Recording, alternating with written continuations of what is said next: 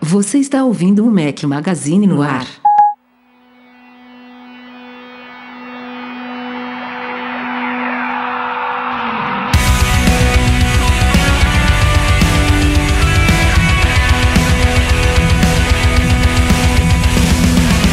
Galera do Mac Magazine, bem-vindos ao nosso podcast 244. Hoje é o som de Five Finger Death Punch. Obrigado Augusto Finger, que eu não sei se tem alguma coisa a ver com a banda.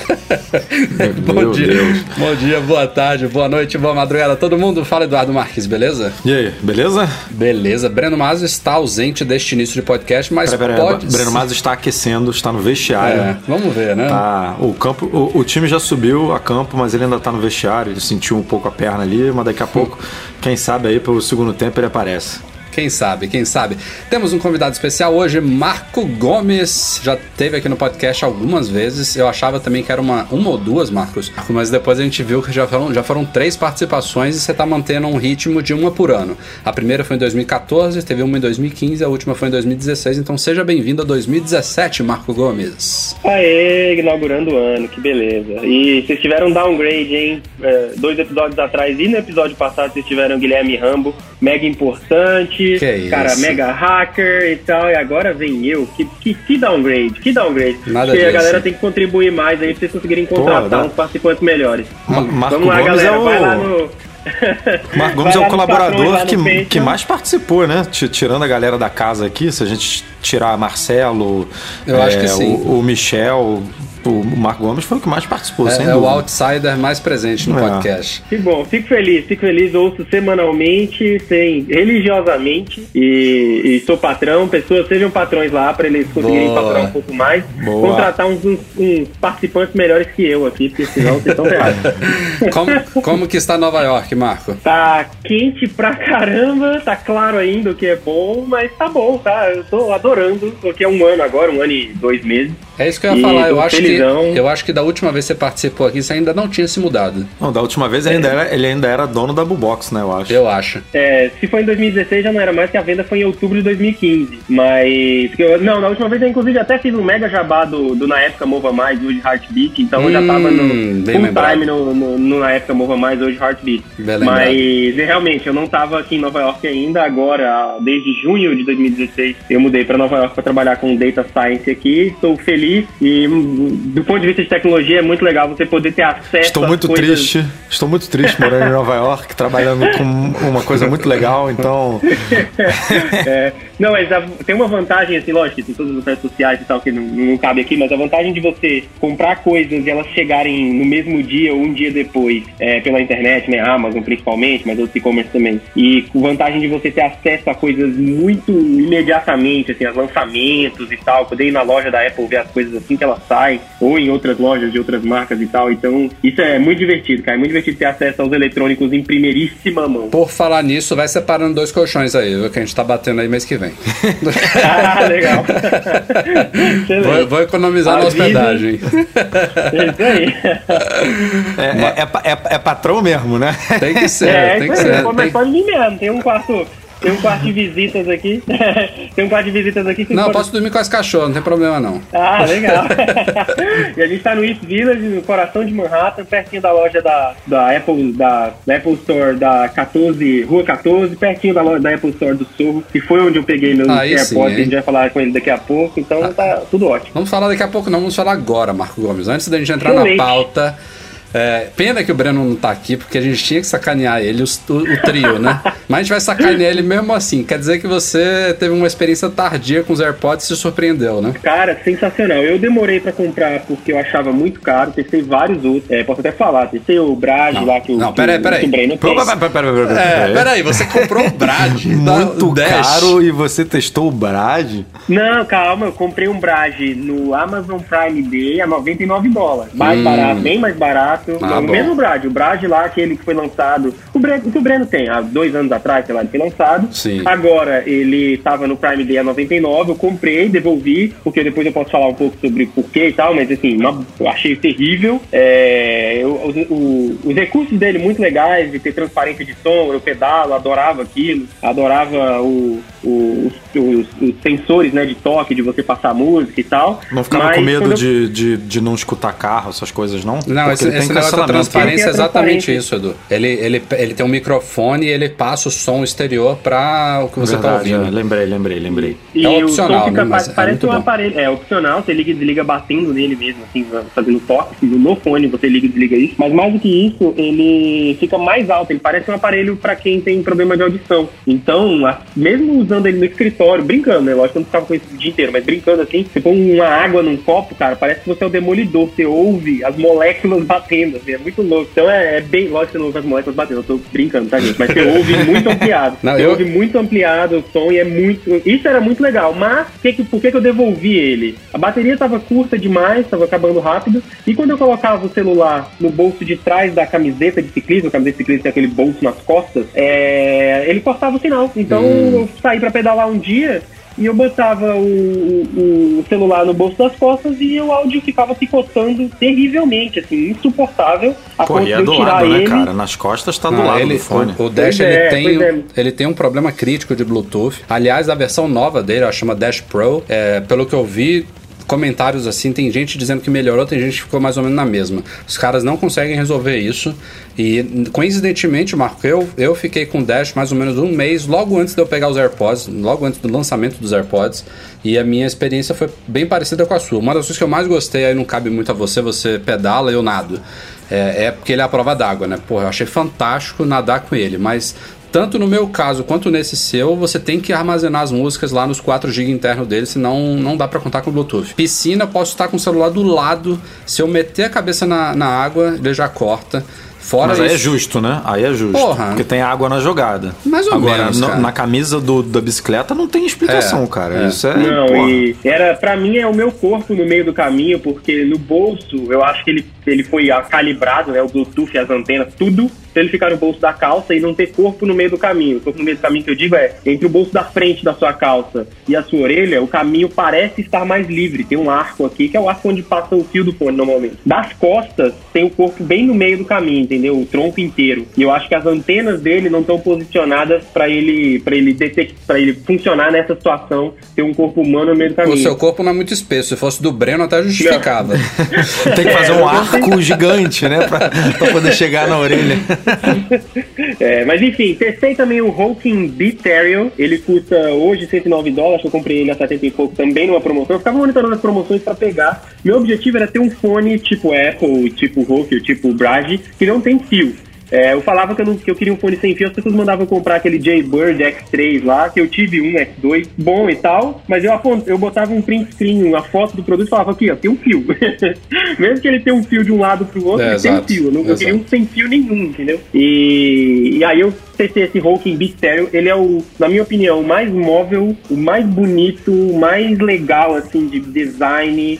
Ele é muito pequenininho, muito pequenininho, assim, a ponto de ter medo de sumir, mas eu sou uma pessoa bastante organizada, eu, acho que eu não sumiria ele tão fácil. Mas ele é incrível, incrível. Procurem aí Hawking Big Stereo, incrível de design. Coloquei no ouvido, todo cruzamento, isso é uma coisa que os outros também têm, exceto da Apple, mas todos os outros fones Bluetooth que eu, que eu testei, totalmente Bluetooth, né, totalmente wireless que eu testei, nos cruzamentos aqui de Manhattan, eles cortam o sinal, porque, sei lá, tem muito sinal de rádio passando e coisa assim. Isso é uma coisa que não acontece só em Manhattan, acontece em outras cidades também, não é porque é Manhattan, eu testei em outras cidades Sim. nos Estados Unidos, basta ter, de alguma maneira, não sei, né? Eu não sou especialista em, em rádio e tal, mas de alguma maneira, algum tipo de, de lugar aberto ou de cruzamento de rádio, sinal de rádio, sei lá, os fones cortavam e isso era um saco. Fora que a qualidade de áudio dos Hawking é de telefone, é horrível, só serviria mesmo pra ouvir audiobook, porque pra ouvir música Podcast. é realmente telefone, assim. É, pra ouvir podcast também serviria, mas fora isso, pra ouvir música seria horrível, porque ele é muito ruinzinho, o Hawking, né?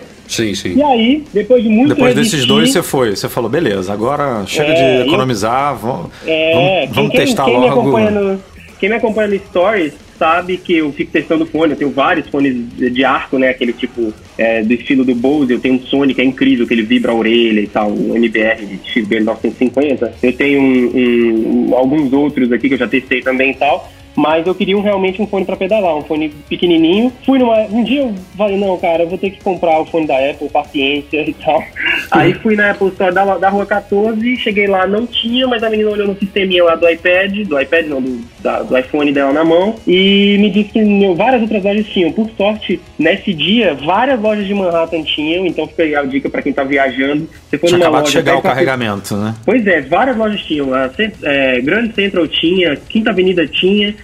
A mais próxima de mim na ocasião era a Sorro, a loja do Sorro. E tinha várias, sei lá, tinha quatro, cinco lojas em Manhattan que tinha. E aí ah, uma do Brooklyn, enfim, um monte de loja tinha. E aí eu fui lá no Sorro, peguei e eu fiquei apaixonado imediatamente. Eu não esperava ter um produto que me lembrasse da era Jobs. Eu sei que é meio idiota falar isso, mas eu acho que existiu uma era Jobs, que as coisas eram muito melhores do que elas são hoje, é, as coisas da Apple especificamente, e eu não esperava ter um produto que me lembrasse da era Jobs, como esse fone me lembrou, e é um fone, cara, ele não tem tela, ele não tem nada, e ainda assim é uma usabilidade incrível, enfim, depois eu posso falar um pouco aí, mas é maravilhoso, cara, eu gostei bastante até agora. Comparando o som dele com esses outros, assim, é muito superior? Muito você achou, superior, você ele achou é um, muito melhor? A qualidade de som que eu considero igual ou melhor o fone com fiozinho da Apple. É, eu acho ele melhor em vários sentidos, porque como ele não tem o fio, ele, ele é mais transparente. Então, assim, às vezes você esquece que você está usando. No meu caso, eu esqueço que eu estou usando, porque ele se encaixa bem na orelha. Os outros fones, inclusive o fone in-ear da Apple, vários outros fones in-ear que eu tinha, o Jaybird, que é um fone excelente,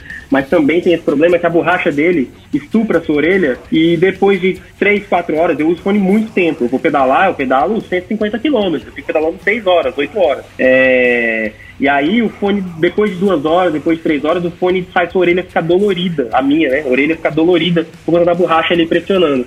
O fone da Apple não, cara. Eu fico com ele de noite o tempo inteiro e ele se encaixa bem na orelha como uma luva na minha orelha, né? Eu, eu sinto muito Breno, se pode aí. Mas ele incrível, ele não cai por nada. Eu já fiz muita coisa com ele, já fiz atividade física de variados tipos. Ele não cai na minha orelha. É, ele é muito transparente no sentido de você praticamente não sentir que você tá com ele, mas o áudio tá saindo ali. E eu adoro é, a, a qualidade de áudio muito boa, bateria muito boa. E mais do que a bateria boa, deve durar aí, no meu uso, umas 3 horas, umas 4 horas por aí. Mas você coloca ele na caixinha em coisa de 10 minutos ele tá em 100% de novo. É um negócio maravilhoso. É bizarro. Isso né? eu achei incrível. A parada que eu, que eu faço de bike, eu paro pra comer uma barrinha de cereal, pra, pra tomar um, um, uma água. É, ou no trabalho mesmo, eu paro para fazer uma micro reunião, fazer uma ligação telefônica, eu ponho ele na caixa, quando eu volto ele tá em, ele estava em 20%, está em 10%. Algumas vezes ele já acabou a bateria comigo usando, ele apita, né? Ele faz tudo. Sim. E aí eu tiro ele da orelha, coloco ele na caixa, coisa de 10 minutos está em 100%. Eu até acho as primeiras duas ou três vezes eu achava que estava errado, que, pô, o que está acontecendo? Já carregou?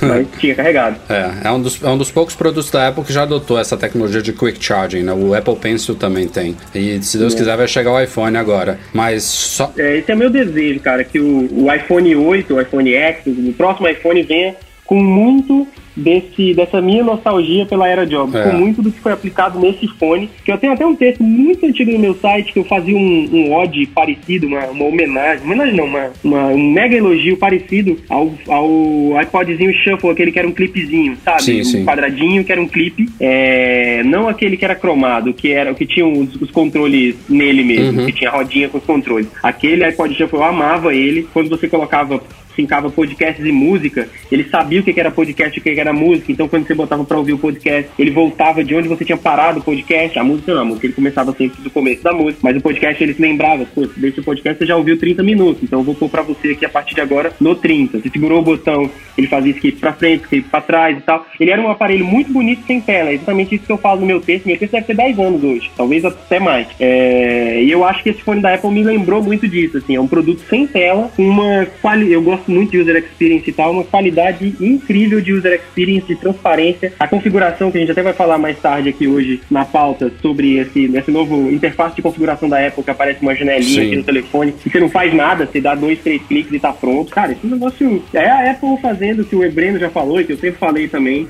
A Apple pega um negócio que já existe e mostra como é que faz. Exato. É mais, mais do que a era Jobs, Marco, eu acho que é aquela era do slogan Just Works, né? Que o Jobs, por acaso, usava muito. Porque é, o pessoal esquece, mas na época do Jobs também teve várias falhas e várias coisas que não davam certo, né? Ah, mas é, faz, faz, tanto, tanto, é, software, tanto software quanto hardware. A gente é, viu muito hardware também micando muito, né, muito. na mão dele. Inclusive um, um, um, o pai do HomePod, né? O iPod Hi-Fi lá, que teve uma geração só, ninguém comprou, ninguém nem, nem lembra direito. Nem lembro. Mas, mas é isso aí, cara. Eu, eu, uma coisa negativa para Apple, em termos do. considerando os AirPods, é que isso tudo que você tá falando, que eu também tentei passar no meu review há alguns meses. Eu vi é, review. É uma coisa que a pessoa tem que pegar e usar para entender. Porque ela olha de fora, ela olha, ah tá, um fone sem fio da Apple, que é Muita feio. Fala que é feio, por é feio, é, tem uma anteninha para fora. Eu já me acostumei também com isso. Não é o mais lindo, não é mesmo. O Dash, por exemplo, fica muito mais elegante na orelha, só uma bolinha, não fica com essa perninha para fora, mas assim, já me acostumei com isso. É, dá uma olhada no Hulking que você viu. O Hulking é ainda Depois mais legal. Olhar. Não, é... não conhecia esse. Mas essa, essa, esse conjunto dessa experiência, que não é perfeita também, né? Falta, por exemplo, aquela questão do volume que o pessoal reclama muito, né? De você depender da Siri para ajustar isso, isso é muito ruim. É, o iOS 11 vai corrigir uma coisinha, que é a, é a, possibilidade de você configurar atalhos independentes do AirPod direito do esquerdo. Isso aí eu, eu vou usar bastante, porque eu vou botar. isso aí é, porra. É, eu também. Eu vou botar para avançar a música em um. É, eu vou botar pra avançar a música em um e pro outro chama Siri, enfim, ou então manda parar, enfim. Mas enfim, eu esse conjunto pause, todo é, eu faço pause, é. pause play vou fazer, né? Pause Play 1 eu uso hoje como Isso. Pause Play, eu não uso a Siri. É, o Pause e... Play eu, eu, prefiro tirando ele, porque para mim é mais natural mesmo. Quando eu quero parar, eu tiro um da orelha ele para sozinho também, que é fantástico. Mas, enfim, é, é, é bem isso aí. Eu, eu, espero realmente que esse espírito reapareça em mais produtos. De preferência num carro-chefe como o iPhone, vai ser muito bom mesmo. Então aí, né? Alguns meses, vamos ver. Alguns meses não, algumas semanas. É, semanas. Quem sabe? E temos mais uma vez a Alura Cursos Online de Tecnologia aqui no podcast. Se você não conhece os caras, está na hora de ver todo o conteúdo que a assinatura anual deles fornece. São várias categorias. Em front-end você vai encontrar os cursos mais atualizados de HTML, CSS e JavaScript, além de outras novidades. Vai lá conhecer o trabalho deles e ainda ter 10% de desconto acessando alura.com.br barra Mac Magazine. Como vocês sabem, tem rumores aí de que a Apple vai lançar um serviço de streaming de vídeo. Ela já está usando hoje o Apple Music, que não tem muito a ver para esse tipo de coisa, que é o único serviço de assinatura por streaming dela. É, teve um pouquinho a ver dos documentários que ela começou a fazer relacionados à música. Até faria um pouquinho de sentido aí, mas já ela lançou, por exemplo, aquele Planet of the Apps, né, que falava sobre. Era um tipo um Shark Tank de aplicativos que eu, eu acho que já foge um pouco ao conceito do Apple Music.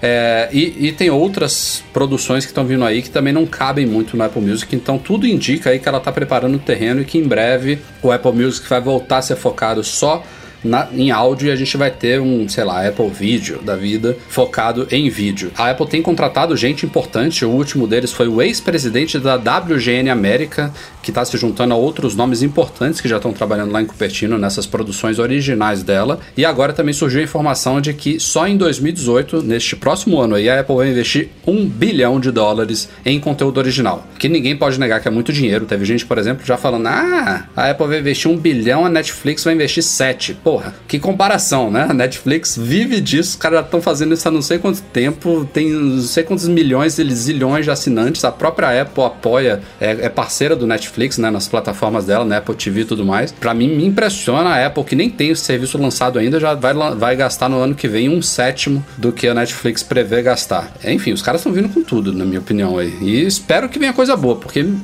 eu sou um pouco cético, tipo, que merda que a Apple tá fazendo de se meter nessa. Tomara que venha coisa e, boa. E até agora foi. Assim, eu não, vou, eu não vou falar mal de tudo porque eu não vi tudo, né? Uh, eu vi alguns trechos de alguns documentários, algumas coisas que ela fez, e os de música estão muito, tão muito legais, assim. Tem, eu vi uns dois, assim, não todos, mas, mas vi alguns trechos que estão bem legais. Agora, o que foge da música e o que, na teoria, é, vai fazer parte desse Apple Video, que foi o Planet of the, the Apps, por exemplo, que você mencionou, eu não vi, mas assim, todo mundo dizendo fiasco total, né? Que foi uma coisa assim completamente fora da curva, assim mesmo, do, da Apple. Enfim, ela teve até uma história de que um, um dos projetos que foi apresentado lá é, era uma coisa de um, uma realidade aumentada engatinhando, e aí, tipo, poucos dias depois a Apple mostrou o, ARKit lá no, na WWDC e acabou com o projeto do cara. Tipo, que e, e, óbvio que foi tudo gravado antes, né? A gente sabe Deu que. um tombo no cara. tipo, a gente. E, e, e foi, eu acho que foi aquele cara ainda que falou assim: ah, é, eu. eu aquele banner de divulgação da Apple, né? Que, que ela falava assim: ah, é, você, para você fazer sucesso, você tem que abrir mão de algumas coisas. E, sei lá, eu deixo de ver meus filhos todas as noites, alguma é, coisa nesse sentido, assim, que pegou isso. super mal, né? Tipo, a galera caiu em cima e. Não, não tá combinando muito, né? Mas esses nomes que a Apple está trazendo, né? Ela trouxe.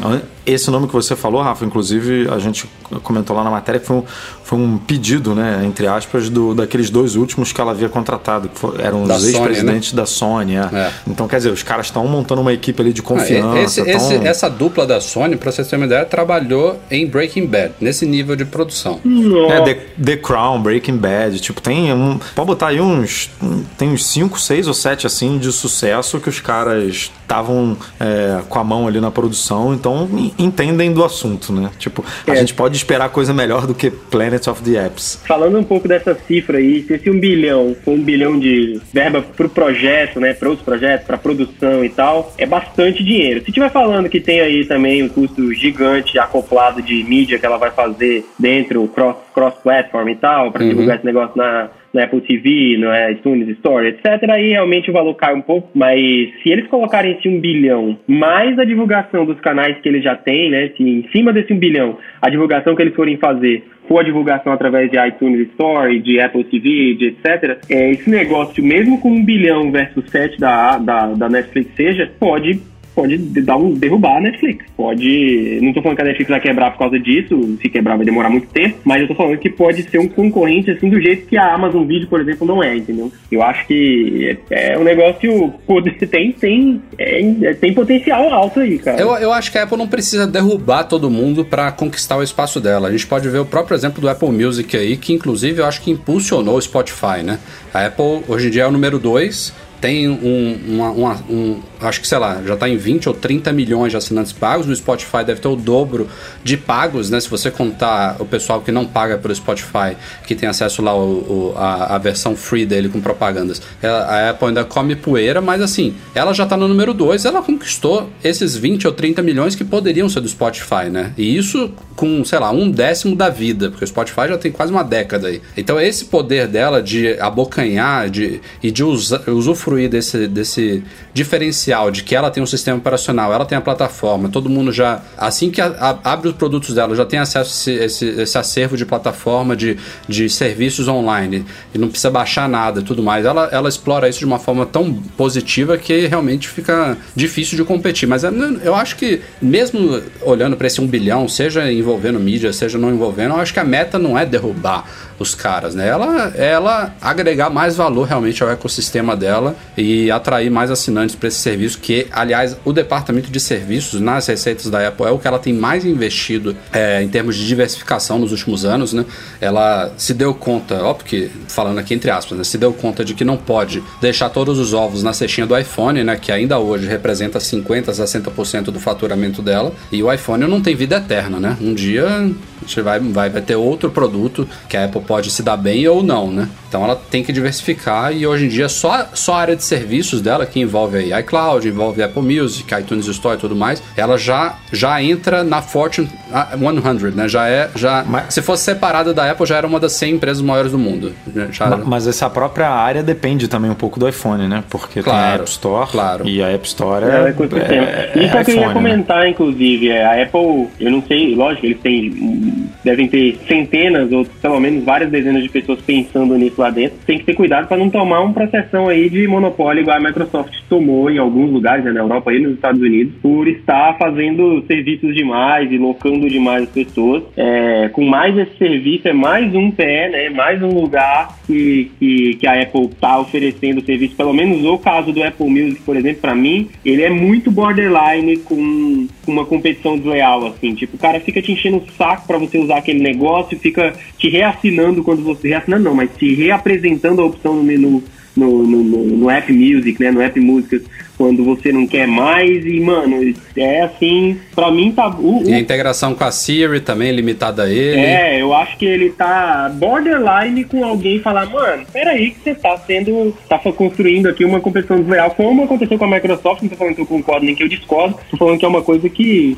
que pode. é um argumento, né? Talvez pelo Apple Music não ser ainda o. O, líder, o 98% o líder, né? do mercado, né? É. No momento que ele passar, aí nego cai de olho, cai em cima dele é, por isso. Assim, ó, ele, serve. é, se ele virar 90 e tantos por cento do mercado igual era Internet Explorer lá nos anos 90 e tal, com aí, certeza é, isso seria. Aí não tem jeito. É, né? exato.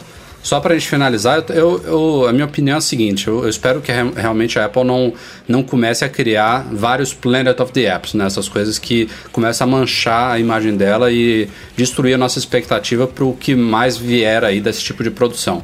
Mas a gente tem que pensar também, a gente tem que dar um, um, certo desconto que, por exemplo, uma HBO da vida, ela não, a primeira série dela não foi Game of Thrones, né? Os caras demoraram para acertar isso, entendeu? Então, não demoraram não, cara. Isso é um Game of Thrones da vida é, é um em então em 10 anos, Pode lá, ser tipo, que a gente ainda veja pra... aí umas 5, umas 10 produções, mais ou menos, algumas boas, outras ruins, até que os caras, uma hora ou outra, engatem uma dessa e dá uma, uma guinada no serviço. A, a HBO não tem a fórmula, né? Eles estão lutando aí para conseguir um substituto para Game of Thrones. Westworld é uma... É é uma aposta deles. Aposta, é, é, uma boa aposta, mas assim, em termos de audiência, eu acredito que não bate, assim, não chega não. perto ali de Game of Thrones, então é, não é fácil. Agora, eu acho que é a primeira vez que a Apple tá numa situação tipo de.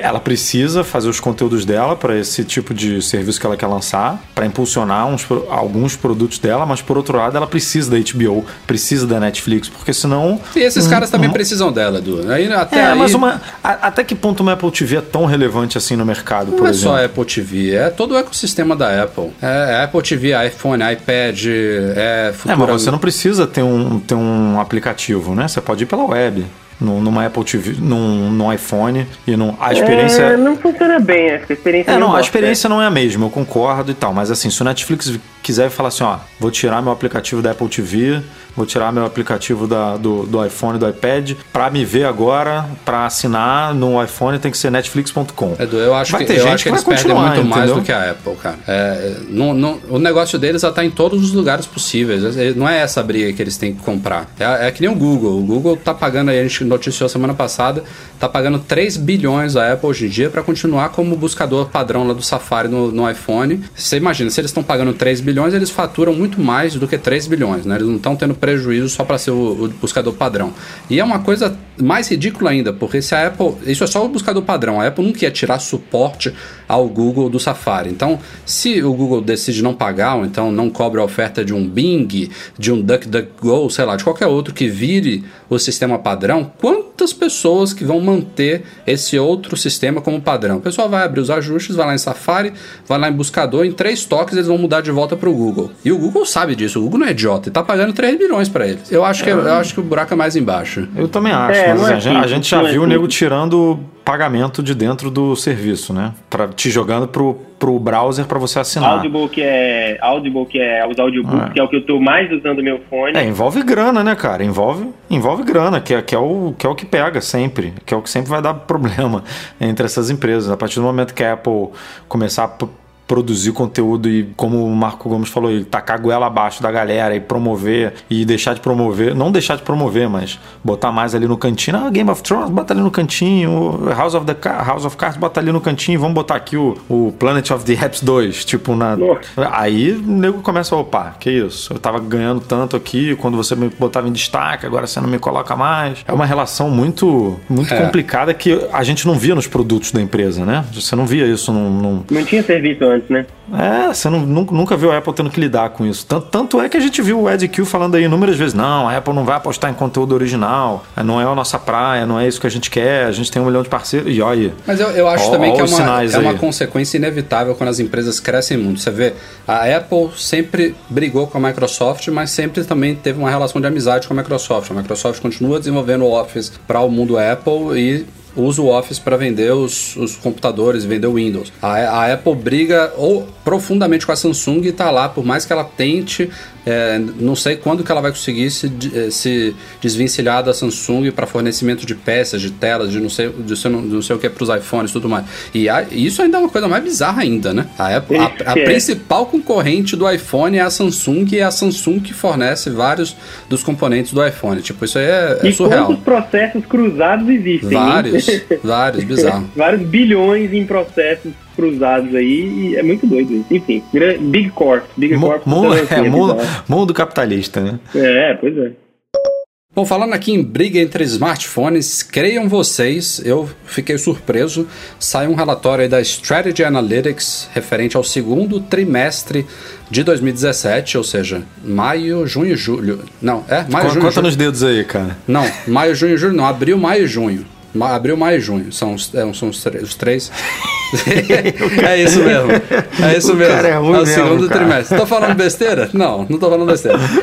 É, enfim. Eu tava resum... aqui pensando no trimestre fiscal da é, Apple. Não é, o, não é o trimestre fiscal, é o do ano, é o do ano. Abril, maio, junho. É, ou seja, um período que já tá. Não, não tá na, na beirada do lançamento de um novo iPhone, mas assim, já passamos mais da metade do ciclo de um iPhone e ainda assim, nos Estados Unidos, os iPhones 7 e 7 Plus foram nessa ordem os smartphones mais vendidos. Aliás, me corrijo aqui, não nos Estados Unidos, globalmente. Globalmente, o iPhone 7 foi o smartphone mais vendido no mundo no segundo trimestre e o iPhone 7 Plus foi o segundo mais vendido. É, foram 16,9 milhões. Isso aí é estimado, tá? Porque a Apple não, não divide por números assim. 16,9 é, milhões. Ela, ela, ela, divulga o número de vendas, né? Ela, assim, ela divulga de iPhones, né? É, ela não divulga por modelos. A Samsung, por exemplo, não, não divulga nada. É. Aí a Samsung é estimativa mesmo, assim. É. Porque a Apple é estimativa de qual foi a venda de qual modelo. Tipo, mas o número total é, é, real. A Samsung ela não fala. Aí a gente tem que calcular. As, essas empresas calculam pelo número que.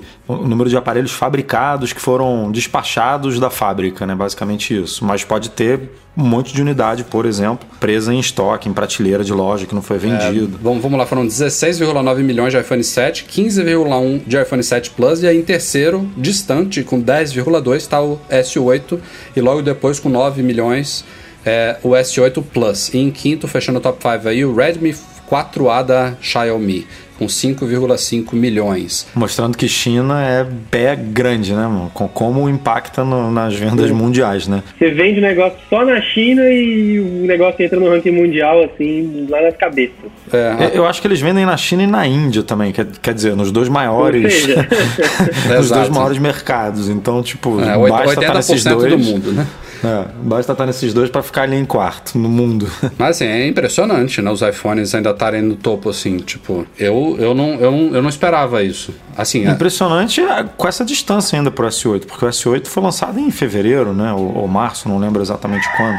Mas é um, um, aparelho muito novo. É, e eu, cara, chegou, chegou abril, eu já não compro mais mesmo, não. Assim, eu compro, eu, eu troco o telefone sempre na versão S, né? Inclusive esse ano é o ano de eu, de eu trocar. É, é, eu uso hoje, para desespero de muita gente, um iPhone SE 64 GB com a tela em preto e branco, não por estar quebrada, mas é porque eu troco a configuração para usar menos e cansar menos o olho. Conheçam essa aí, essa, essa medida de produtividade muito louca que eu tô vendo cada vez mais gente fazer. E esse ano é o ano de trocar. Provavelmente, possivelmente, eu compre um iPhone X se ele me agradar se ele vier nos rumores que eu tô vendo principalmente por causa de câmera, eu gosto muito de fotografia e é bom ter uma câmera boa na mão. Mas chegou abril, eu já não compro mais, cara. E, putz, é impressionante realmente esse número tá nesse nível. E já tem, já tem muito tempo que a gente tá acompanhando todos esses rumores sobre o tal do iPhone 8, né? Então a galera sabe que, tipo, tá vindo o iPhone do décimo aniversário, com tela OLED, tomando a frente inteira. Talvez vão ser três modelos esse ano, tudo e o caralho é quatro, e ainda assim tá lá o negócio vendendo a, a toda, né? É, é loucura. É. Claro que tem uma cacetada de de gente aí que nem acompanha essas coisas. Né? Não é à toa que, tipo, a Apple não para de vender iPhone nem na semana anterior a uma keynote, né? Quem acompanha sabe sabe que, que não, não deve comprar, mas se você, for, se você for numa loja da Apple, na hora da keynote, vai ter gente saindo com iPhone na hora, assim. tipo, com o iPhone velho na mão. 10 minutos depois vai baixar o preço dele, ou então ele vai sair de linha e vai ter gente comprando. É assim que funciona, mas é, é, é, é um, é, um, é uma parcela de consumidores realmente completamente diferente daqueles que estão ligados no, no mercado, na, nos rumores e tudo mais. Tem gente que não tá nem aí, tipo, ah, saiu outro e daí, esse aqui é o que eu comprei, tô satisfeito com ele e acabou, acabou a história. Mas... É, vai ficar, vai ficar com a lente cheia, vai tirar foto com a lente cheia de digital mesmo e usar o WhatsApp e é isso aí, faz do aparelho. E cara, esse número só mostra como é difícil pra Apple, é, como é bom, né, obviamente, ter um produto desse e vender pra caceta e fazer muito dinheiro, mas como é difícil você, é, eu não vou dizer inovar, mas você, tipo, querer querer dar uma mudada muito grande no produto, né? Porque, cara, um produto em fim de linha vendendo 17, 17 mais. Quanto, Rafa? 17 mais 15, né? É. é. Tipo assim, é, é, é, muito difícil produzir um negócio nessa escala, né, cara? Qualquer coisa. Imagine um telefone top de linha com todas as últimas tecnologias do mundo. Tipo, você, é, é muito é muito complicado, cara. Então é, a Apple tem uma, um pepino na mão mesmo, assim, para poder fabricar um negócio bacana e, e ser possível de produzir esse negócio bacana para tanta gente. Seja bem-vindo, Breno Mas, ao nosso podcast. Chegou atrasado, mas chegou. Nossa, tô parecendo o Rubinho Barrichello, mas cheguei, cara. Cheguei, cheguei. Esse aqui número mesmo? 244. Breno, lá na empresa, quem chega, quem chega atrasado, o número de minutos do atraso vezes a quantidade de pessoas que está na reunião gera a quantidade de flexões que você tem que fazer. Então você tem que fazer a quantidade de minutos vezes três, somos quatro, né? Vezes três, vezes três, somos três aqui.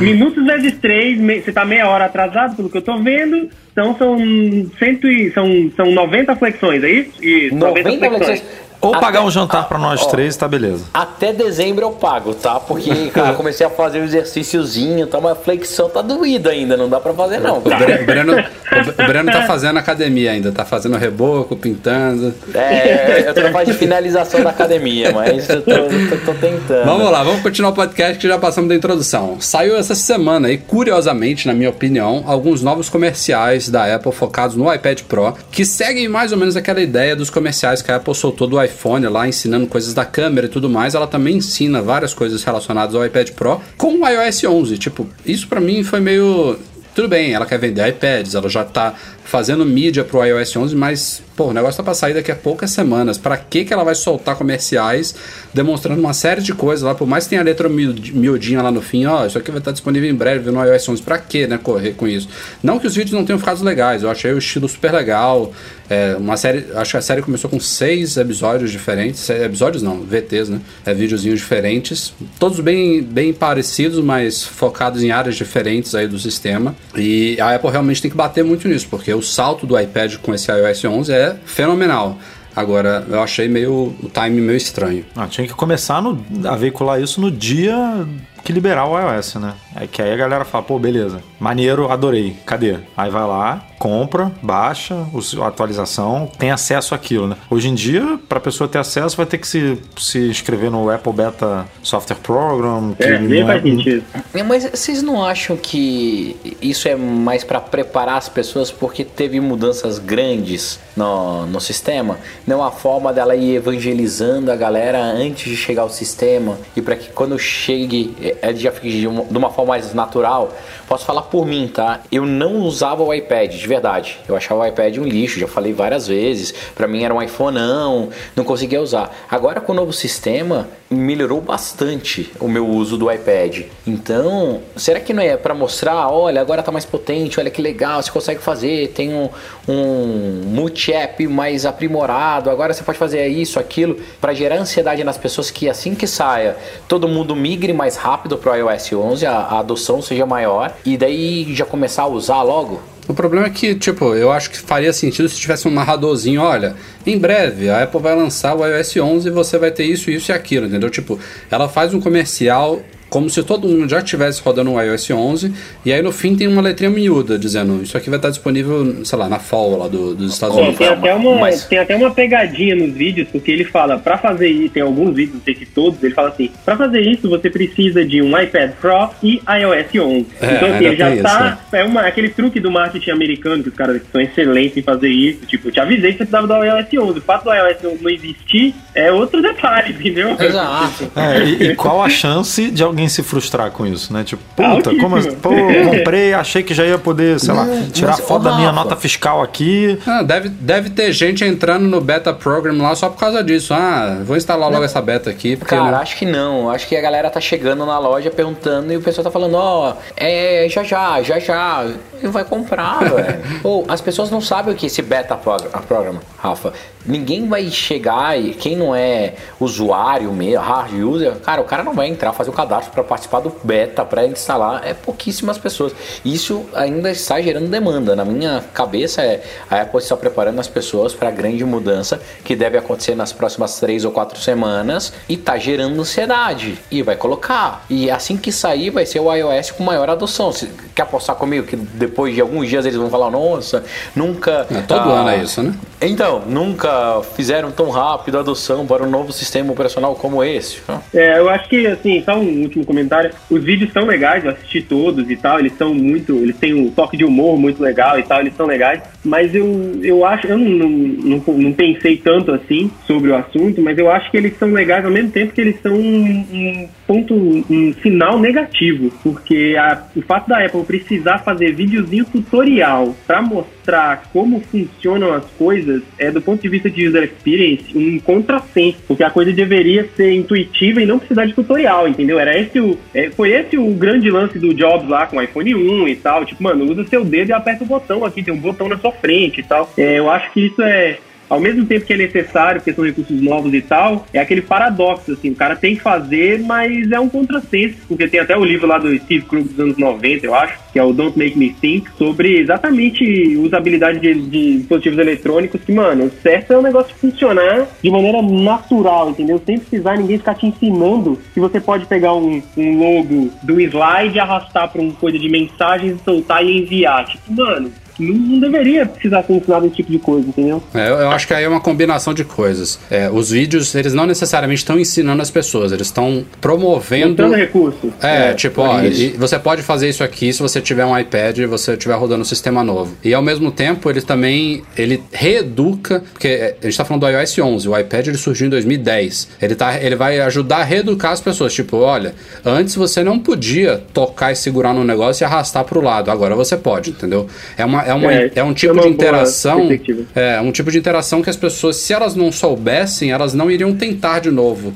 Poderiam eventualmente, depois de um certo tempo, descobrir sem querer, mas. É, porque elas já tentaram isso uma vez no passado, Isso, não deu certo, a pessoa ficou exatamente. frustrada e aprendeu errado, entre aspas. Isso, exatamente. Onde eu acho que vai ter isso aí, Marco, é, é no iPhone 8. É no novo iPhone, né? Eu também Aí, acho. meu amigo. Ah, essa você vai curva de aprendizado tudo, nova, cara. porque sem o botão físico ali, você vai ter que ou mudar é, alguns gestos né, em relação ao que a gente conhece hoje, ou adicionar novas coisas que a gente também não conhece hoje. Então, tipo, você não vai poder. é, a gente já viu, por exemplo, o Guilherme Ramos falou né, que o aplicativo da câmera é, não vai ter botão, é, é, botão de início visível. E aí, co- tipo, como é que você vai sair do aplicativo câmera? Né? Hoje, hoje você simplesmente vai lá, aperta o botão e volta para home do iPhone. Sem um botão aparecendo, porque na teoria, onde o botão vai ser o disparador da, da, da câmera, ah, como é que você volta? É, isso é ser óbvio, a gente está falando aqui de teoria, né? Pode ser que a Apple adote o padrão Android lá, você toca em qualquer ponto da tela para tirar foto e o botão virtual fique lá para você tocar e voltar para home. Pode ser, a gente não. Até agora nada é, é, é cravado em pedra, né? Tudo pode mudar, é software. Mas É, o lance do, do botão é meio complexo, é muito complexo, porque o botão, pro usuário de iPhone, o botão é meio que o desespero, né? Tipo, Sim. deu algo errado, eu aperto o botão ou pra voltar pra home, ou pra abrir o multitask e matar o aplicativo. É o meio que o botão de. Ah. O botão vermelho do iPhone é o botão da home, né? Aquele botão vermelho que você aperta quando você precisa resetar. E a gente É. vai perder isso? Como é que vai funcionar o mundo sem o botão da- Imagina do pra criancinha. é por causa desse botão que a idoso, gente vê criança de dois anos usando iPhone. É, Cara, a, a minha, minha avó usa, meu avô usa por causa disso. Minha filha, eu tenho uma filhinha de dois anos, a mais novinha, cara, ela usa iPhone com o pé nas costas por causa disso. É, eu tava pensando, foi ontem ou hoje, que a gente tava conversando lá no trabalho, falando, pô, como será que vai ser a interação de botão, tudo? E já que a gente tocou nesse assunto, mas vocês acham que não pode ser com Force Touch? O Rafa, é, o, o, Rafa, a gente discutiu isso hoje, né, Rafa? Ah, um pouco também. É. é. assim, eu, eu, eu, não, eu não, nunca usei para valer um S8. Brinquei rapidamente, mas eu vi um vídeo recentemente, se não me engano, acho que foi até do Nanete mesmo, do, lá do Loop, demonstrando ele. E nas nas telas onde o botão de início lá que é virtual também no S8 ele some, você pode dar uma deslizadinha de baixo para cima e aí aparece ele o virtual e você pode clicar. Eu não sei se a Apple vai fazer alguma coisa parecida já ou não. Já tá complexo, hein? Já não é o botão de desespero. Já, já tem um gesto a mais aí, né? Já uma coisa que tá escondida. Mas o, o Force Touch também pode funcionar. Agora realmente não sei se ele funcionaria numa interface de câmera, né? Porque você às vezes você quer tirar uma foto e você é meio afobado, você pode apertar mais forte do que gostaria e aí é. você vai ter um, um, uma ação que não era que você estava esperando. Tipo, hoje você aperta o botão, você sabe o que, que vai acontecer. Se depender de pressão e aí você se, se você voltar para a tela inicial em vez de tirar uma foto quando você queria tirar uma foto, isso aí já começa a prejudicar a experiência. É, o Force Touch ele é um ele é uma interface complicada, cara, porque é, você tem que ser mais tech savvy para conseguir usar e mais do que isso, você tem que ter um controle da sua mão ali muito diferente. É, luvas especiais dessas de usar no frio, por exemplo, pessoas que estão em lugares frios, não funciona o Force Touch direito. É, pessoas que têm problemas de mobilidade, é, até idosos que têm a mão um pouco mais frágil, a mão um pouco mais tremendo. É, crianças também, crianças mais novas, que tudo bem, não é o problema da Apple, né? Mas enfim, tudo isso, a criança não é o problema da Apple, o idoso é. é a criança nem, né? A Apple não precisa preparar o um negócio para a criança usar. Mas pro, pro idoso, pra pessoa que tem problema de mobilidade, pra pessoa que tá com a mão gelada, tá com, sem controle dos dedos direito, tá quem tá com luva, tudo isso, o Force Touch é complexo de usar. Ele não pode ser o botão do desespero. Ele pode estar ali como um recurso legal para quem está em condições ideais, mas o botão do desespero é o botão do desespero, cara. Ele tem que funcionar se você apertar com o nariz. E eu já apertei não, o meu com o nariz várias vezes. Eu também, também. O que eu acho vezes. bizarro do Force Touch é que ele não é, não, não é intuitivo, e eu digo intuitivo não é no. Ah, é, as pessoas não conhecem, não sabem que ele existe. Não é isso, não. É porque assim, tem locais do sistema que ele não funciona, tem locais que funciona.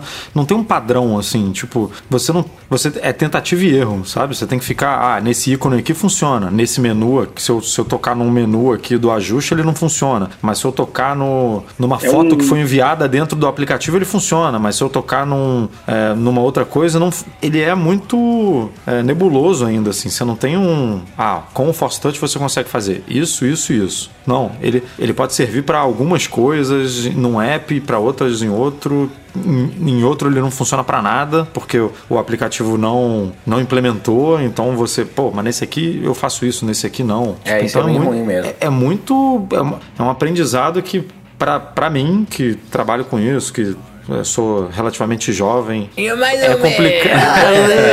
Há controvérsias. é meio complicado, cara. Você imagina para uma pessoa que não que, né, que tá pegando um iPhone pela primeira vez ou que não está acostumada com o iOS, é, é bem, bem difícil assim. Eu tô curioso para ver se como que vai ser essa navegação, esse, essa interação com um iPhone sem botão físico. Como vocês sabem, o iPhone, a Apple promove, vende muito a ideia de segurança nele, e não é à toa, né? Nos, nos anos aí de vida do iPhone e do, do iOS, a, a, segurança dele evoluiu exponencialmente. Cada updatezinho, por mais idiota que seja, tem correções de segurança. Então, o sistema Hoje em dia, inclusive, tem aquela velha discussão do jailbreak, que perdeu interesse, que hoje em dia tem muita coisa que funciona nativamente no iOS, que não justifica-se muito é, se fazer jailbreak mais hoje em dia, mas boa parte dessa, dessa dificuldade, do, da falta de interesse, é porque ficou muito difícil realmente de achar brechas e vulnerabilidades para viabilizar o jailbreak. Não que seja impossível, não existe software perfeito e inviolável, mas ainda tem aí uma comunidadezinha de, de hackers do de crackers do mal e tudo mais, que tentam violar aí, ganhar a mídia e, e, e vender soluções que burlem a segurança da plataforma. E uma delas surgiu há poucos dias aí, um dispositivo bem feinho lá, com uma, uma tela meio tosca e parece que uns três cabos você consegue conectar três iPhones 7 ou 7 Plus, ou seja, isso aí é, é a parte preocupante da história. A gente está falando dos iPhones mais novos e ele consegue burlar a senha de entrada, né? Consequentemente, também o Touch ID, né? Porque o Touch ID é um, é um atalho para a senha alfanumérica do iPhone, é por força bruta. E aí vocês me perguntam, pô, como é que ele faz por força bruta se depois de, sei lá, 5, 10 tentativas ele trava, né? É, os caras conseguiram descobrir que no processo de atualização do sistema, a Apple não implementou essa proteção contra acesso de força bruta. Então você pode testar um milhão de senhas numéricas, alfanuméricas ali, que o iPhone não se bloqueia. É só deixar a tela dele ligada lá e aí a solução lá que os caras fizeram consegue viabilizar isso de alguma forma. E aí você pode ficar, se a senha for, sei lá, 0101, vai demorar poucos minutos para ser descoberta, mas se for uma senha 7893, é, em alguns dias, provavelmente ou semanas, uma hora eles conseguem acessar o iPhone. Não, você ainda pode colocar, ah, eu acho que essa senha começa com, com zero. É, e aí você já, já mata um, algumas é. boas horas aí de trabalho do, do, do sisteminha. É. Né? As, então, as boas notícias são, primeiro, isso já está corrigido nas atuais betas do iOS 11, ou seja, logo logo todo mundo vai estar protegido contra essa falha. Segundo, é um dispositivo que você tem que comprar, né? Custa, se eu não me engano, algo em torno de R$ 1.600 e sei lá onde é que isso está à venda. E terceiro, obviamente você tem que ter esses iPhones em mão, né? O cara tem que ter o acesso físico ao aparelho e colocar ele para atualizar, ou seja, tipo, tem que ter inclusive uma atualização disponível para ele aplicar. Enfim, são, são várias variáveis aí que não tornam a solução lá muito preocupante, mas curioso, é curioso de ver também, né? Ah, ô Rafa, desculpa, mas eu não, eu não concordo que não é preocupante não, cara. Hum? Pra mim, isso, eu não concordo que é preocupante, não. Isso é super preocupante. Porque quando você tem um celular roubado, ou o cara leva para você na Santa Efigênia, ele coloca, ele tem acesso a um hardware como esse para fazer um unlock, é preocupante sim, a Apple ela tinha que estar tá preocupada e principalmente com, as ah, com os meus dados que estão lá dentro, minhas informações. Sim, mas não, não que ela já tá, corrigiu. ela né? corrigiu, é, isso Entendeu? aí ela então, tá. Assim, cara, é super preocupante. Bizarro então, isso está funcionando hoje. Não, o, o mais bizarro para mim é porque só o 7 7 Plus. Mais bizarro do que isso, sabe o que, que é? O pessoal conseguiu fazer downgrade do, ah, do, do software para fazer. A Apple ela tinha que parar de assinar esse software. É, isso aí há controvérsias, né? Tem gente que é totalmente contra esse negócio de assinatura, ah, já acham que a Apple fecha lá as janelas não tem direito de arrependimento, né? é, né? Tipo, você instalou cara, e não pode voltar. Acham que ela fecha muito cedo a, a, as versões anteriores. Mas, Mas Marco, você ia dizer cara, alguma coisa? Isso é uma brecha de segurança grave. É, eu acho, assim, primeiro, eu concordo plenamente com o Breno, esse negócio é absurdo isso poder acontecer de qualquer maneira que seja. Claro. E segunda coisa é que é, parece um erro mirim, né, cara? Puta, você configura um negócio que seu telefone se autodestruir se você tentar cinco vezes, sei lá, dez vezes, mas aí se tiver uma atualização, esse lock some, tipo, parece meio mirim esse erro. Tipo, mano, não é possível. Não precisa nem de TDD, Test Driven é, é, Test Driven Development ou, ou sistemas automatizados de teste aqui, conversando a gente percebe que tem um erro aí, um buraco no algoritmo gigante. E, e, é, e é, tão, é tão ridículo que demorou muito para descobrirem, né? Tipo, foi agora, em 2017. Não, e me parece ser tão erro que só tem no 7 e no 7 Plus. Tipo, não faz é, sentido eu, eu acho isso. Que eu sei porque que é o 7 e o 7 Plus. Eu acho que é porque o 7 e o 7 Plus que aceitam input de dígitos pela porta, pela, pela Lightning. Lightning. Isso. Pode é, ser. Os outros não, não aceitam. Porque você pluga, como é que é? Eu vi o vídeo lá, boa parte dele, não vi ele todo, mas vi pedaços. Você coloca um sensor em cima da tela para a tela ficar sempre ligada, é uma isso, borrachinha que tem isso. lá, e a tela fica é. sempre ligada porque tá com aquele negócio lá em cima e ele previne que, que, que a tela apague por causa desse negocinho que você põe em cima da tela. Esse negócio é ligado no dispositivo que testa a senha. E o mesmo dispositivo tem também um cabo e esse um Lightning especial, o Lightning não é um Lightning igual do seu do sua carga aí, é um Lightning uma plaquinha a mais, um negocinho a mais. Esse Lightning entra no seu telefone e aparentemente, eu estou deduzindo que só o 7 e o 7 Plus aceitam que o Lightning é, faça ah, Então tem alguma coisa a ver com o botão, o botão não ser físico, né? Provavelmente, não ser. Não, não, não, não pode ser não isso, sei. não. Pode ser, pode ser uma porta. Pode uma... ser a porta Lightning do 7 e do 7S que são diferentes e aceitam input via, via Lightning. A, a vulnerabilidade em si, ela funciona em todos os que estão rodando o software atual, mas você tem que fazer isso manualmente, né? Tipo, no, provavelmente um iPhone 5S, um iPhone 6, em processo de atualização do sistema, ele ainda não deve ter essa proteção de, de força bruta. Mas aí você. Lá e uma hora é, você chega, né? Você vai ficar com seu dedinho lá 20 mil horas para descobrir uma senha bizarro. Então. Ô, Rafa, sabe por que eu falo que isso é um erro gravíssimo? Na época antiga lá de desbloqueio tudo, teve um equipamento chamado Smart Clip. Essa Smart Clip, o que, que ela fazia? Era um, uma caixinha, um box, que se conectava ela no seu aparelho Motorola, qualquer Motorola, apertava um botão, em milissegundos ele desbloqueava seu telefone, tirava a senha, fazia um unlock do seu telefone e ela podia fazer uma série de reparos e modificações. Isso prova que a porta Lightning do, do iOS, ela permite ter muito mais acessos do que a gente tem, tem certeza, ou que a gente acha que pode ter. E isso ter vazado só agora, cara, a galera já pode estar usando isso há muito tempo. Eu mesmo mandei um serviço para vocês que a gente usou, testou, a gente reportou para Apple que é absurdo. Então, o que rola na subweb aí, na deep web da vida, a gente não sabe. Então, a Apple ela sim tem que tomar muito cuidado então, com é uma boa notícia isso, isso ter tomado o mundo agora, exato. pelo menos. Então, é, é, por favor, se alguém descubra algum, descobrir alguma falha de segurança, cara, comunica, avisa a Apple, vai lá. Tem um monte de sites que você pode reportar e. E hoje em dia ela paga por isso, pelo menos. Não ela não paga paga, muito E- bem, mas paga. E é uma segurança para todos. Aliás, falando nisso, também tem uma outra pauta aqui relacionada que não, não diz respeito a uma falha no sistema em si, mas é muito mais de, de, de uma relação entre cidadãos e agências governamentais de segurança e polícia e tudo mais. A gente já viu vários casos aí recentes de juízes tentando obrigar pessoas a desbloquear iPhones e tudo mais. E no iOS 11 a Apple também vai implementar uma forma fácil de você desativar o Touch ID para desbloquear o iPhone. Hoje em dia você tem, você pode desligar o iPhone quando ele for ligado de novo, ele, ele vai pedir o touch, o, a sua senha numérica antes de pedir o Touch ID, ou então você pode usar um dedo que não está cadastrado várias vezes lá, ele também vai pedir a senha alfanumérica. Mas no iOS 11, o modo de emergência, que é uma novidade do sistema, que você dá cinco cliques no botão de liga e desliga, ele ativa aquele modo de emergência, ele também vai desativar o Touch ID temporariamente. Por quê? Porque você não é obrigado a dar uma senha alfanumérica para nenhuma dessas agências, nenhum- nenhuma polícia, nada disso, por lei. Mas é, há, um- há uma brecha, se eu não me engano, na, na- nas leis, aí, na Constituição, principalmente dos Estados Unidos, a gente está falando. Né? Eu não sei como é que. Não, não, não consigo afirmar o certo aqui no Brasil se é, se é igual, se é parecido, se não é. Mas você pode ser obrigado a colocar o seu dedinho ali para ler a sua digital, mas você não é obrigado a dar a sua senha. Então a Apple vai facilitar pelo menos isso, que é também um assunto hiper polêmico. A gente teve aquele caso bizarro lá do terrorista de San Bernardino, há um ou dois anos atrás, que gerou muita polêmica por causa disso, mas a Apple pelo menos está do lado aí dos. pensando no bem, né? As coisas sempre podem ser usadas para o mal, mas pensando nos cidadãos de bem, a Apple está fazendo o que deve ser feito para proteger eles. Assuntozinho rápido aqui, a Apple está fazendo finalmente algo que ela já tinha prometido há um certo tempo, né, do que é migrar as extensões do Safari para a Mac App Store.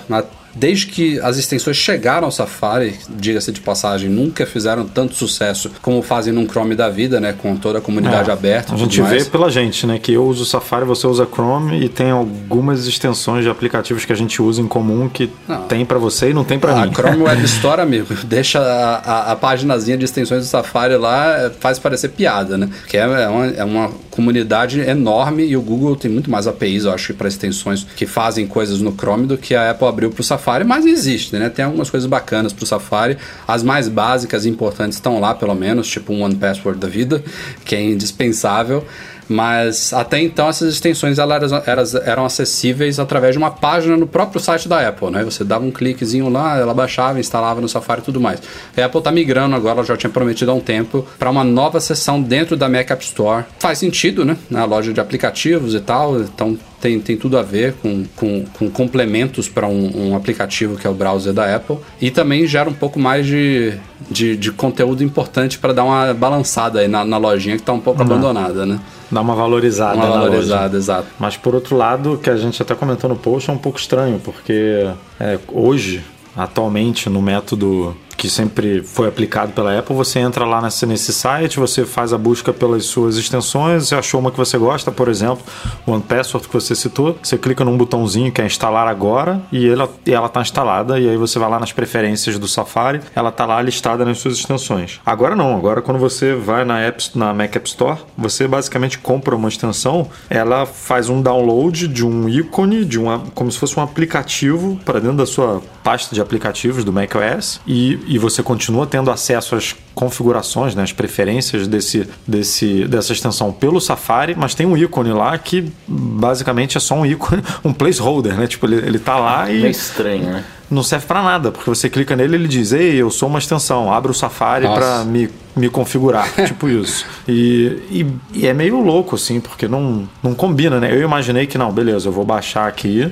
Eu fiz. É, tem pouquíssimas extensões lá na, na Mac App Store hoje. É, eu não sei nem se. Quando eu escrevi o post, eu pensei, ah, não, a Apple deve estar tá migrando, mas eu nem sei se ela vai é, manter esses dois funcionando, porque teve até um comentário, obviamente, não vou lembrar aqui do nome do, do leitor agora, desculpa, mas você, se você está ouvindo, você sabe quem você é.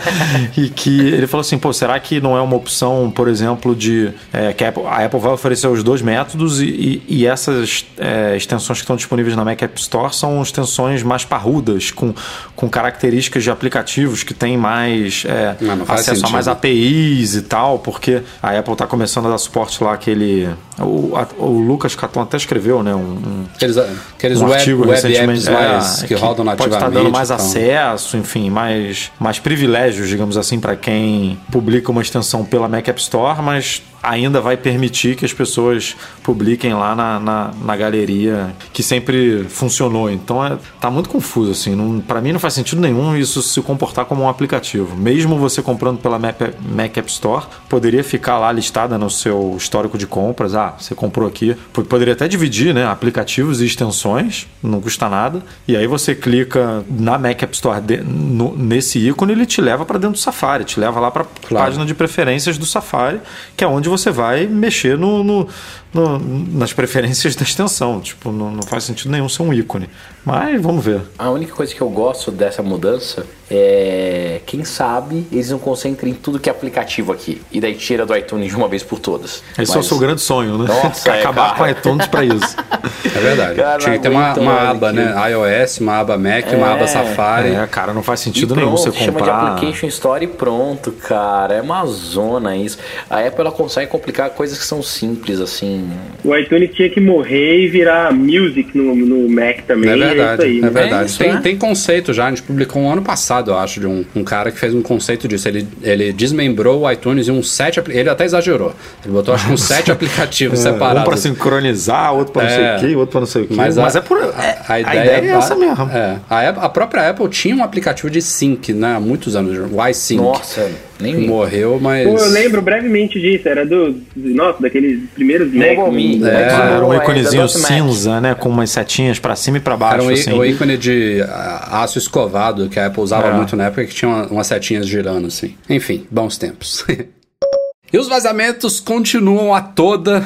Boa parte deles vindo do querido Guilherme Rambo, nosso leitor aí que tá, fez Chuck um nome Norris, no mundo. Chuck né? Norris, é, Chuck Norris. É, não só dele, mas pintaram algumas coisas interessantes essa semana, começando com a, a última versão beta do tvOS, saiu aí essa semana as sétimas versões betas. Uma, é raro, né, chegar as sétimas, sete betas em, em, sistemas. Já aconteceu no passado, mas não é sempre que acontece. A Apple liberou aí as, as sétimas. E a do tvOS traz pela primeira vez uma referência específica a um novo modelo de Apple TV, identificado como J105, se não me falha a memória. A Apple TV atual é J34, são códigos internos lá da Apple, mas o Rambo achou lá uma referência de fato a um modo HDR que a gente já viu em rumores aí. Tudo indica que essa Apple TV nova vai ter 4K e HDR, que é uma nova tendência nas TVs modernas aí. É, e aí tem esse, esse código que a Bloomberg divulgou em fevereiro. Tem uma matéria de fevereiro da Bloomberg que citou o tal do J105 e agora o cara achou lá nos códigos do próprio sistema. Então, liguem A com B e uma nova Apple TV deve chegar em breve. Possivelmente esse ano, eu diria, viu? Como a gente Ah, sabe. sim. Vem em outubro, né? Vem em outubro antes do iPhone, no mesmo Exato, keynote. no, no Natal, pro Natal. Pro É, Natal. eu não sei, eu não sei, eu não sei quando que vai ser, porque tipo essa keynote pode ter iPhone- vão ser três iPhones, dizem, né? Apple Watch, ainda tem HomePod chegando em dezembro, tem possivelmente essa Apple TV nova. Graças a Deus, os iPads já foram. Enfim, e fora Macs, né, que ainda pode, pode ter atualização. O iMac Pro vai chegar em dezembro também. Tem muita coisa para acontecer esse ano ainda, mas a Apple TV parece um no-brainer. Também não é nada também grande, grandioso assim para se anunciar, né? Tipo, Vai fazer você- o que na Apple TV, né, cara? Põe ela em 4K, HDR. é uma coisa simples, né, de se Então, lançar. é legal. Vai ser o melhor player 4K de Netflix do mercado. É, a gente já comentou isso aqui hoje, mas é, É. tudo aí mesmo. A segunda coisa que acharam do Rambo, de novo, diga-se de passagem, o cara achou vídeos demonstrativos dentro do iOS 11 Beta 7, ou seja, não tem nada a ver mais, a gente tá falando nada de firmware de HomePod, já são nos últimos betas aí liberados pela Apple mesmo. É, ele achou vídeos datados de maio, ou seja, antes até da primeira compilação beta demonstrada lá na WWDC de junho é, que demonstram possíveis novos gestos para acessar tanto a central de controle como a interface de multitarefa do iOS. Isso é interessante porque, primeiro, a central, a central de controle, ela né, nesses vídeos, ela aparece à direita da central de notificações. Então você puxa a tela de cima para baixo. Se você deslizar, você vai ver as suas notificações. Se você deslizar da esquerda para a direita, você vê os widgets, né? A data e a hora, todos aqueles seus widgets. E se você deslizar da direita para a esquerda, você teria a central de controle, mais ou menos parecido com o que está no iOS 11 do iPad. É, até aí não é, não é nada muito, ó, que grande mudança e tal. É, mas a segunda parte que é curiosa, que diz respeito justamente ao porquê de a central de controle estar nesse novo local, que é você deslizar de baixo para cima na tela para acessar a interface de multitarefa. E isso a gente pode tirar várias conclusões, né, do porquê dessa mudança aí, se é que ela vai vir mesmo. Primeiro, tem um pouquinho a ver com o atalho do 3D Touch que sumiu para multitarefa no iOS 11, né, que você pressionava na lateral esquerda do iPhone para acessar aquilo ali, ou, obviamente, se apertar, dava dois cliques no botão Home, que não vai existir no iPhone novo, né? Então, já começa a, a ligar os pontos aí. Se não tem o botão físico, como é que você acessa a multitarefa? Por que, que a Apple tirou o atalho do 3D Touch da lateral? Então, faria sentido você puxar de baixo para cima, e aí, já que esse é o gesto hoje da central de controle, ela tem que ir para outro lugar, que é onde está hoje a câmera, né? Aí eu já não sei exatamente o que acontece com o atalho de câmera, se a Apple, qual, qual que vai ser o novo gesto, ou se, sei lá, é, você dá uns três cliques no botão de volume lá que o pessoal usa para tirar foto, para acessar a câmera, enfim, tô aqui elocubrando da minha cabeça mesmo para onde que vai a câmera. Mas curioso assim, dois vídeos, não o, o iPhone que tá ali não necessariamente é um iPhone é, 8, né? Uma, é um formato mais ou menos familiar nosso, mas não aparece o botão home destacado nele. Ele tem ainda o, o queixo ali embaixo, mas sem o botão e o cara faz tudo por gestos nos vídeos. O que vocês acham? Cara, esse é o gesto mais plausível para puxar o botão home, né? Então você tá navegando, você vai trazer de baixo para cima, igual você traz a central hoje, vai aparecer o atalho pro seu botão home virtual. Por isso eles alteraram. Pode ser factível. Mas, de novo, esse iPhone 8 ele vai ser um aprendizado 100% novo. As pessoas vão ter que se dedicar muito. Sabe quando você muda para o Android e no começo você parece perdidaço e fala, cara, como é isso é diferente? A gente vai ter essa sensação com esse novo iOS ou com esse novo iPhone, né? É, at- até aí eu não me. Não, não é que eu não me preocupo, eu, acho que é uma coisa que deve ser considerada. Mas, assim, é, um- é um- é uma readaptação que não deve levar mais que dois, três dias. Logo você já esqueceu como é que era antes. O problema que eu vejo é quando a pessoa quando a pessoa estiver alternando muito de um para o outro, ou então de um iPhone para um iPad, por exemplo. Isso que deve dar um, um nó na cabeça. Porque eu, às vezes, pego meu iPad aqui, eu dou uma pressão na tela para usar o 3D Touch que não tem nele. E isso é um gesto que, tipo, eu não uso muito e às vezes eu sinto falta no iPad. Imagina o resto todo aí. Essas, tudo diferente. E não só isso, mas ainda teve outro vídeo que o Guilherme Rambo divulgou também, é, saindo de, de Apple TV, saindo de iPhone, esse referente ao HomePod, é, ele mostrou como é que seria a configuração inicial do HomePod num iPhone. É, obviamente não deve ser só pelo iPhone que você vai configurar o HomePod, mas no, no iPhone ele provavelmente vai seguir aquela mesma interface que a gente tem nos AirPods, né? Ele, você provavelmente vai ligar o HomePod pela primeira vez, você vai olhar pro seu iPhone e ele vai dar aquela deslizadinha de baixo para cima, uma janelinha mostrando que detectou um HomePod próximo a você. E a diferença em relação dos AirPods é que não vai ser um mero emparelhamento, né? Você vai ter um pequeno assistentezinho lá de configuração inicial, é, onde você vai responder, por exemplo, qual a, a, o idioma da Siri, é, aonde que o HomePod está localizado na sua casa, já que você vai poder ter vários, então você vai especificar que aquele HomePod que você está configurando está na sala, depois, se você tiver outro no quarto, você vai poder indicar que é o HomePod do quarto. É, entre outras perguntas rápidas aí que em poucos segundos você vai configurar ele. Mas a interface em si vai ser muito parecida com dos AirPods. E o Raul também encontrou um videozinho parecido indicando que a Apple TV também vai adotar esse novo sisteminha de configuração praticamente automática dos dispositivos. Bacana. É, e eu acho que Guilherme Rambo eu tenho que provavelmente ir no Itamaraty ou na Polícia Federal e pedir proteção, porque a Apple vai mandar matar o cara, velho. Sério. Vai nada, Mano. tá gostando, tá gostando. Tá Se tivesse demais achando ruim, já tinha notificado o menino. o time jurídico da Apple é muito bom, cara. Se tivesse achando tão ruim assim, já tinha notificado. É, deve. Isso é mais um sinal de que seria de propósito, por mais que não pareça, não tenha parecido ser de propósito. Eu concordei com vocês nos podcasts anteriores, tipo, mano, tá muito escondido, não deve ser de propósito, foi vacilo. Mas terceira vez, quarta, sei lá, pô, tá, tá, né? Né? Tá dando munição, né? Ela tá vendo que o cara tá, tá descobrindo e, e vambora. Não, ah, deixa, deixa Ah, isso aí. e- vai. e- deixa esse vídeo de março aí, não tem problema não. E- Ninguém e a- achar. Ela tomar uma atitude dessa, ela assinar embaixo, ó, tudo que vocês divulgaram é verdade, vazou, eu tô oficializando aqui, agora pare, entendeu? Não Ela teve, uma parada, não teve uma parada dessa, Rafa, daquele cara que. Foi quem? Que ele mandou um. um, um- como é que é? Um conjunto de adesivos lá para aprovação no iMessage para Apple Store com a silhueta do iPhone 8, né? Com, a fo- com o formato. É, é. O cara trollou a Apple, na e verdade, aí a né? Apple negou, dizendo que não, isso é propriedade, é propriedade intelectual Você da parece Apple. demais com o É. iPhone. Tipo, o cara deu uma sacanhada bonita. Vamos então para os e-mails enviados para noar.mecmagazine.com.br. Separei dois aqui para essa semana, começando com Vitor Batista Frankel. Sobre a discussão dos identificadores de modelos para o próximo iPhone, ele disse que entrou no app é, Mac Tracker, quem não conhece, muito bom para você conhecer detalhes sobre os produtos Apple, comparar um com o outro. Mac Tracker está disponível para iOS e macOS. E ele viu lá no Mac Tracker que o iPhone 7 e 7 Plus tem duas identificações para cada um. Tem o 9,1 e 9,3 para o 7, o 9,2 e 9,4 para o 7 Plus. É, isso eu não me lembrava. A gente já está discutindo no podcast passado realmente que faria sentido Não, ter um para cada. Mas sempre foi assim, pô. Tanto é, que a gente sempre. Mas qual que é a diferença? É o da, é o da China? É, um é, não, é GSM e CDMA, né, normalmente. Ah, tá. Que é, o- que é o que a gente sempre faz um post quando a Apple lança. falando, ah, se, Se você no Brasil fora, ou compra não, esse aqui tá. que deve ser homologado pela Anatel. é Eu o achava modelo- que isso já tinha acabado nos modelos atuais. Mas Não, enfim, o Vitor, tem. o Vitor disse que se pensarmos que os iPhones 7S, 7S Plus, 8 e tal, tenham dois identificadores cada, da mesma forma que atualmente, é, e aí você soma mais umas duas, os dois identificadores para uma possível atualização do iPhone SE também, que é rumorada aí, até que aquela grande quantidade de identificadores que vazou, que a gente comentou no podcast passado, pode fazer um certo sentido. E faz mesmo, né? Foram, Mas, mas foram ainda oito, assim, né? cara, não foram 10, eu acho, cara. Acho que foram oito, pode, lan- Edu. pode lançar dois do 7, dois do 7S. Do, Não, dá certinho, 7. Edu. Se forem oito, dá certinho.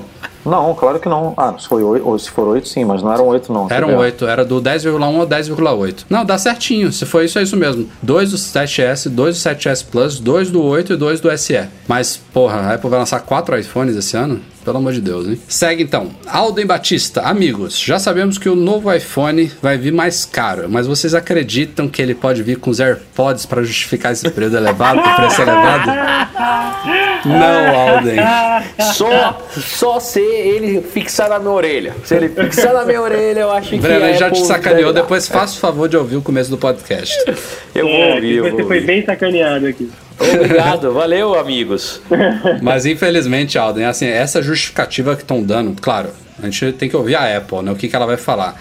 Mas tem uma, uma série de análises em em cima desse rumor, né? Que até então é um rumor de que, de que o tal iPhone vai vir mais caro e tudo indica que vai mesmo. Mas a justificativa disso é não só os custos mais elevados desses novos componentes e telas que a Apple vai adotar, mas uma coisa relacionada ao que a gente estava falando aqui na pauta sobre os iPhones serem os, os smartphones ainda mais populares do mundo, que é a impossibilidade de a Apple fabricar esse iPhone 8 com esse, esse método de fabricação, com esses componentes escassos e tudo mais, no volume que ela precisa para fabricar um iPhone, que é o que mais vai vender. Tipo, ela precisa, entre aspas, jogar o preço um pouco para cima para conter um pouco o mercado. É uma coisa ridícula de se ouvir, de é, é bizarro de entrar na cabeça.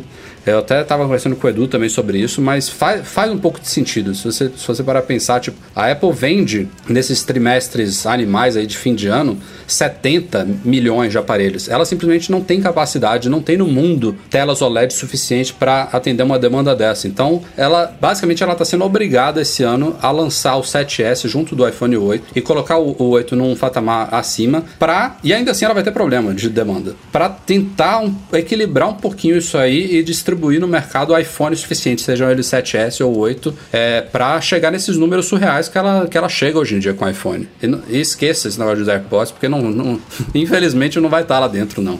Não é, não é esse o motivo do aumento do preço. Não, chama-se margem. Dinheiro, bufunfa.